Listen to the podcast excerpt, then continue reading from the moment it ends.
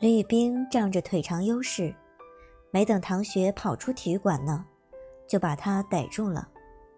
他把唐雪拽到角落里，往墙上一推，双手拉高过头顶，用一只手锁住他两条腕子，扣在墙上。他高大的身躯笼罩在他面前，特别的有压迫感。唐雪感觉自己就像一条咸鱼一样，等着看人家怎么往他身上下刀。他有点害怕了。那什么，有话好好说。李宇冰问：“你想让我摸你哪儿？”李宇冰：“你上课迟到了。”李宇冰抬着手在他胸前比划了一下。他突然发现自己下不去手。他确实挺想报仇的。可惜啊，可惜，他毕竟是个正经人，真做不出对女孩子袭胸的事，哪怕对方是个流氓。怪只怪他的道德底线太高了，遇到这种对拼厚脸皮的事情，难免要吃点亏。所以他只纠结了一下，就认命的放弃了，手向上移，抬得更高一些，捏了他的脸。绿冰还记得小时候有段时间。唐雪老喜欢玩他的脸，又是捏又是揉，搞得他很没有尊严。现在这样以牙还牙，也可以算是报仇了。唐雪黑归黑，皮肤还是很好的，光滑水嫩。十八岁的年纪，胶原蛋白充沛，摸上去弹力十足，手感不错。绿冰拇指和四指分别按在他两边脸蛋上，捏捏啊捏。唐雪的脸。被捏得严重变形，嘴巴被迫张开，像小鱼要吐泡泡一样。你去洗啊！他被捏得连讲话都不清楚了。吕冰看着他的样子，突然从鼻子里哼出一声轻笑，尾音微微扬着，得意、愉悦、讨打。这是属于胜利者的笑声。他正要发表胜利感言呢，突然听到“啪”的一声，像是什么东西掉落在地上，两人都吓了一跳，齐齐扭头，朝着声音的来源看过去。马小山站在不远处，嘴巴张得老大，像是受到了什么惊吓。在他脚边落着个蓝色的大文件夹，这会儿有些文件被摔出来，散落在文件夹旁边。绿冰和唐雪都有点尴尬。啊，我什么都没看到，我突然失明了。马小山说着，手臂向前伸，手胡乱抓着，装成瞎子那样，转身就走，一边走还在一边乱抓，不断强调：“好黑啊，我什么都看不到。”虽然是个瞎子，却健步如飞，不一会儿就没影了。这骚操作把唐雪都看呆了。吕冰松开唐雪，唐雪揉了揉脸蛋儿，说道。他不会是以为你要亲？绿冰的食指按在他嘴唇上，带着薄茧的指肚压着他柔软的嘴瓣。这么恶心的话不要说出来。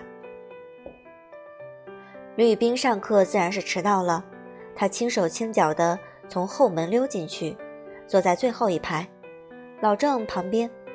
老郑趴在桌子上，刚进入梦乡，被吕玉冰这么一闹醒了。他醒了也不起来，依旧像是一堆没骨头的肉一样，瘫在课桌上，眼睛缓缓地一开一合，困倦地看着李宇冰。李宇冰拿出课本和笔记本，过一会儿又拿出一张六级英语真题，边听边做题，一心二用。老郑把脸垫在手臂上，侧着头看他，看了一会儿，开口。冰冰啊，滚！哎，我儿子这么优秀，以后不知道会便宜哪家小丫头片子。老郑像个父亲一般感慨。绿冰全当他是空气。做了会儿题，绿冰的思绪突然有些神游，握着笔在那发呆。老郑，发什么呆？是不是思春了？绿冰目光聚拢，看了他一眼。我在反思。是的，在反思。吕冰想到自己下午对唐雪的作为，他就发现一个很严峻的问题：他为了跟那个混蛋较劲，都快把自己逼成变态了。不，他不能接受这样的自己。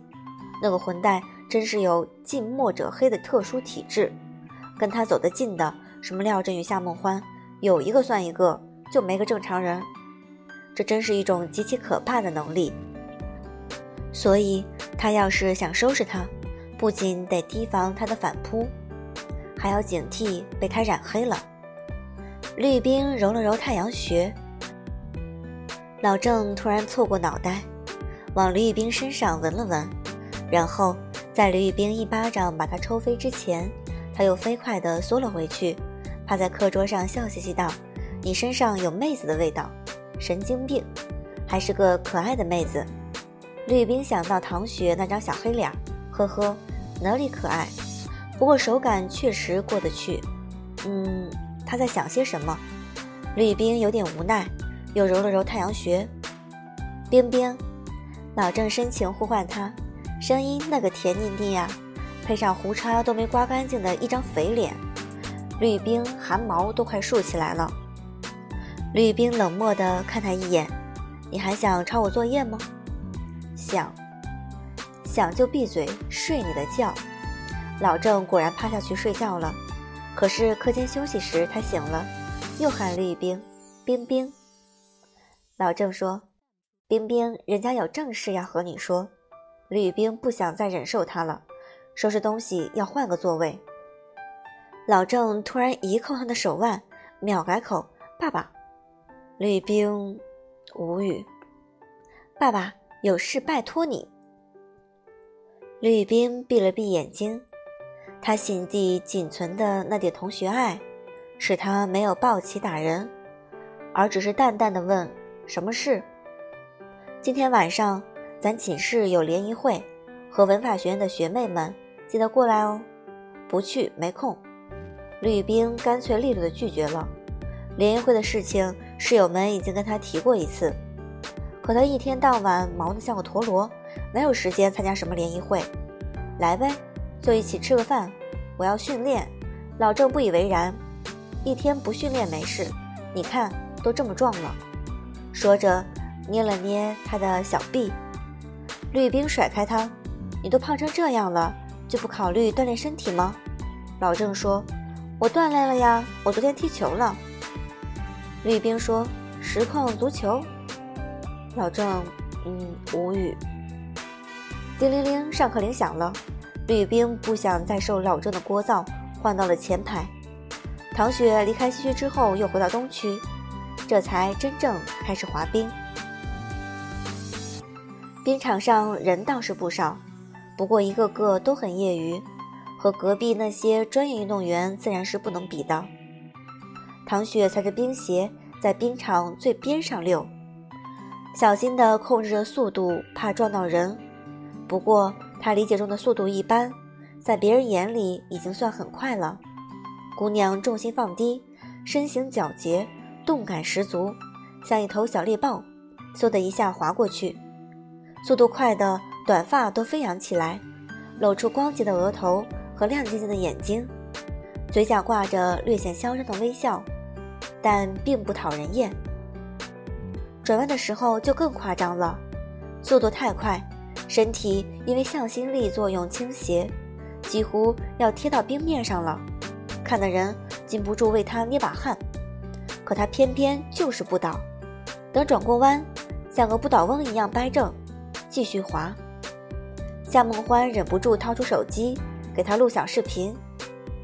唐雪滑累了，便直起身减速，慢悠悠滑行。她头发都被吹乱了，这会儿。抬手胡乱撩了一把，姑娘滑得不错哦。有个穿工作服的男人上来跟她搭讪。唐雪认的那是教练。骁龙俱乐部的经营范围不止冰球，也招收一些滑冰学员。眼前这教练就是专教滑冰的。唐雪笑道：“一般吧，练过吧？我看你转弯的技术，没几年功夫练不出那个火候，瞎玩儿。”教练见他不愿多说，也就不追问了。你是林大的？嗯。有没有兴趣来做兼职教练？待遇可以谈。唐雪想了一下，说：“我很有兴趣，但我现在不能做，我得先应付一个变态。一个月以后，我再找你谈。”唐雪下了冰场，夏沫欢把刚才录的小视频给他看，说道：“唐雪，我觉得你滑冰的时候特有魅力。怎么说？嗯，说不上来。”夏梦欢仔细想了下形容词，然后说：“嗯，就是吧。假如你平常是辆自行车，你在冰场上就是一台法拉利，有这么夸张吗？”唐雪播放小视频看了，感觉也挺满意。于是转到自己手机上，发了条朋友圈，留言点赞的还挺多。过不多久，唐雪看到李宇冰给她留言了。李宇冰说：“晚饭去畅天园，你点好菜等我，煎牛排、番茄炒蛋、凉拌鸡丝、排骨山药、鲸鱼萝卜汤，再敢买炸丸子，我把你炸了。”唐雪说：“狗子。”忘了屏蔽你了，李宇冰。嗯，畅天园是开小灶的地方，比一般食堂贵。唐雪比李宇冰先到畅天园，然后李宇冰走向他时，他看到他身后跟着个小尾巴，啊不，大尾巴。那人长得胖胖的、圆圆的，尾随着李宇冰，语气那叫一个低三下四。求求你了，不吃饭就不吃饭吧。等会儿我们唱 K 的时候，你去露个面行不行？我牛皮都吹出去了，怎么能叫学妹们失望呢？寝室其他三个人脱单全指望你了，吕宇冰，冰哥哥，爸爸拜托了。唐雪挺好奇的，问吕宇冰：“这谁呀？”不认识。那人坐在他们桌边。你好，我是李宇冰的室友，你可以叫我老郑。你好，我叫唐雪。唐雪看着老郑，又看着李宇冰。你们怎么了？老郑把联谊会的事情简单解释了一下。他们联谊的对象是文法学院大一新生里颜值最高的寝室。人家之所以愿意联谊，也是因为有李宇冰。老郑牛皮都吹出去了。今天李宇冰要是不露个面，那说不过去。可偏偏李宇冰油盐不进，死活不同意。你要不去，我就死给你看，让你永远活在良心的煎熬里。老郑开始以死相逼了，唐雪翘着二郎腿在旁看着，突然说：“学长，你这个威胁的路线不对啊！那你说怎么威胁？他要是不去，你给他被子里塞臭袜子。”吕宇冰脸立刻黑了，在臭袜子的攻势下，吕宇冰答应晚上训练完可以去 KTV 听妹子们唱几首歌。老郑得到满意答复，终于可以出去交差，开开心心的走了。唐雪看着老郑的背影，感叹：“咱学校瞎眼的妹子可真多。”李宇冰说：“你晚上跟我一起去联谊会。”唐雪不服：“凭什么呀？”李冰心想：“你不让我好过，我能让你好受？”林大西门对面有个乐咖 KTV，性价比高，还离学校近，是林大学生们唱 K 的首选。李冰和唐雪九点多到乐咖。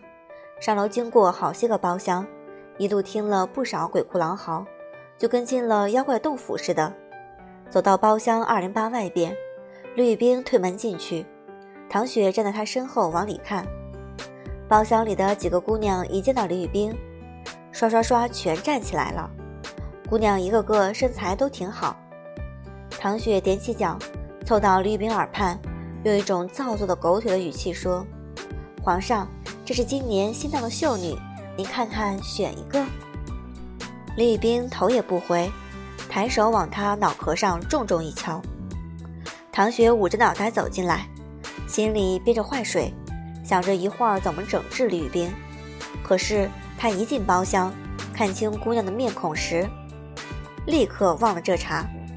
唐雪，周冉，叫周冉的姑娘有一头栗色的披肩卷发。五官细腻妩媚，个子不算高，身材玲珑有致。老郑看着唐雪，又看着周冉，笑道：“你们认识呀？”“当然认识。”周冉点头笑：“我们是高中同学。”唐雪竖着一根手指摇了摇，纠正道：“高一同学。”老郑敏锐地从这话里听出了不同寻常的恩怨。唐雪插着衣兜，一副吊儿郎当的样子走到沙发边，经过周冉时，她听到周冉说：“没想到你能考来林大，一样，我以为你去蓝翔了呢。”周然脸上有点挂不住，当着这么多人的面也不好发作，俏白的脸微微扭曲了一下。包厢很大，唐雪完全没打算跟老同学叙旧，走到角落里坐下。吕冰默默地坐在他身边，气氛有一丝丝的尴尬，但很快被吕冰的室友们打了圆场。大家继续开开心心地唱歌，愉快的眉来眼去。唐雪捧着果盘吃东西，吕冰凑在他耳边悄咪咪八卦。情敌。他插起一块香瓜，往他嘴里一塞。皇上，你不要选周冉。吕冰纯粹就是被臭袜子逼来的，他并没有想选谁。不过他很享受唐雪对他的讨好。吃完一块瓜，他又张口菠萝。两人坐着默默吃了会儿水果，再一抬头时，发现周围坐了好几个人，几个妹子整齐划一的递过来笔记本。学长。能不能给我签个名？吕冰签完名，他们还不肯走，叽叽喳喳的聊天。他有点头疼。你们聊，我去唱歌。唐雪说着要起身，吕冰却突然一扣他的手腕：“你敢？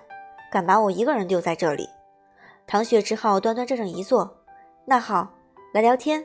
来来来。他这么一搞，妹子们有点尴尬，面面相觑，不知道说什么了。正好。老郑在那抖着脑袋唱歌，唧唧哼哼的，唱的是周杰伦的比较大的大提琴。周然就问李宇冰：“学长，听说你大提琴拉得很好，一般不常练。”吕冰就在去年文艺演出的时候拉过一次大提琴，被人念叨到现在。周然点了点头，确实要经常练的。我钢琴也是，考过十级之后就不怎么弹了。另一个妹子说：“对对对，要多练的。我萨克斯八级，我打算加入交响社团呢，这样会有比较多的机会练。”又一个妹子说：“我会弹古琴，我还在网上直播过弹琴，算半个网红。”嘻嘻。最后一个妹子说：“我会敲架子鼓，我原先在高中时是乐队的鼓手。”唐雪就一边吃瓜一边看他们表演，等到妹子们都说完了，大家一起看着她。玩萨克斯的妹子问他：“唐雪，你会什么乐器呢？”“我会敲木鱼。”萨克斯妹子以为他在开玩笑，然而他表情一本正经，嘴角轻轻翘着，似笑似讥，黑白分明的眼睛明亮又坦荡。他气场太强了，萨克斯妹子就有点怵，没说别的。我去洗手间。吕宇冰突然站起身：“我也去，我也去。”唐雪跟了上去，两人出了包厢，一前一后。唐雪看到李宇冰肩膀一抖一抖的，就跟发羊癫疯一样。她好奇的紧走几步，走到他面前，发现这个家伙没有发病，他只是在笑，眉眼笑得都舒展开，吃力的抿着嘴，才没发出声音。他这小表情让唐雪感觉一下子就回到了小时候，那时他也是这样笑的。这么多年过去了，他性格大变，笑的样子倒是一成为变。唐雪感觉有点亲近，心情也好了一点，脑袋一歪问道：“你笑什么？”唐雪：“你就是个神经病，你才神经病。”绿冰不理会他，继续往前走。唐雪跟过去说：“绿冰，帮个忙。”哦，你知不知道周然想泡你？你看他看你时那个眼神多缠绵啊！绿冰无聊道：“关我什么事？不关你事，关我事。我也不瞒你了，周然跟我有仇。如果他钟情的人竟然专情于我，唐雪说着，拍了拍自己胸口，然后眯眼一笑，他一定会气死的。”绿冰乐了：“你想让我专情于你？你想的真美，又没真让你怎么样，装一下嘛，就小小的秀一下恩爱，拜托。我为什么要帮你？”我和你也是仇人，我就喜欢你的坦诚。唐雪也不生气。这样吧，条件你开。绿冰抱着胳膊微微一笑：“明天开始给我洗袜子，你连着洗十天。我警告你别过分啊！哦，那我去和周然表白了。”说着抬脚往回走。唐雪连忙追上去：“好好好，洗袜子洗袜子，你是皇上，你说了算。”绿冰秀恩爱的方式就是捏脸。两人回到包厢，坐了没一会儿，他长臂一伸，揽着唐雪的肩膀，另一手抬起，轻车熟路的开始捏她的脸。唐雪又要让他捏脸，又要给他洗袜子，想想总感觉哪里不对。我亏大了，他惆怅说道：“没关系，你得到了我的宠爱。”绿冰安慰他：“你滚。”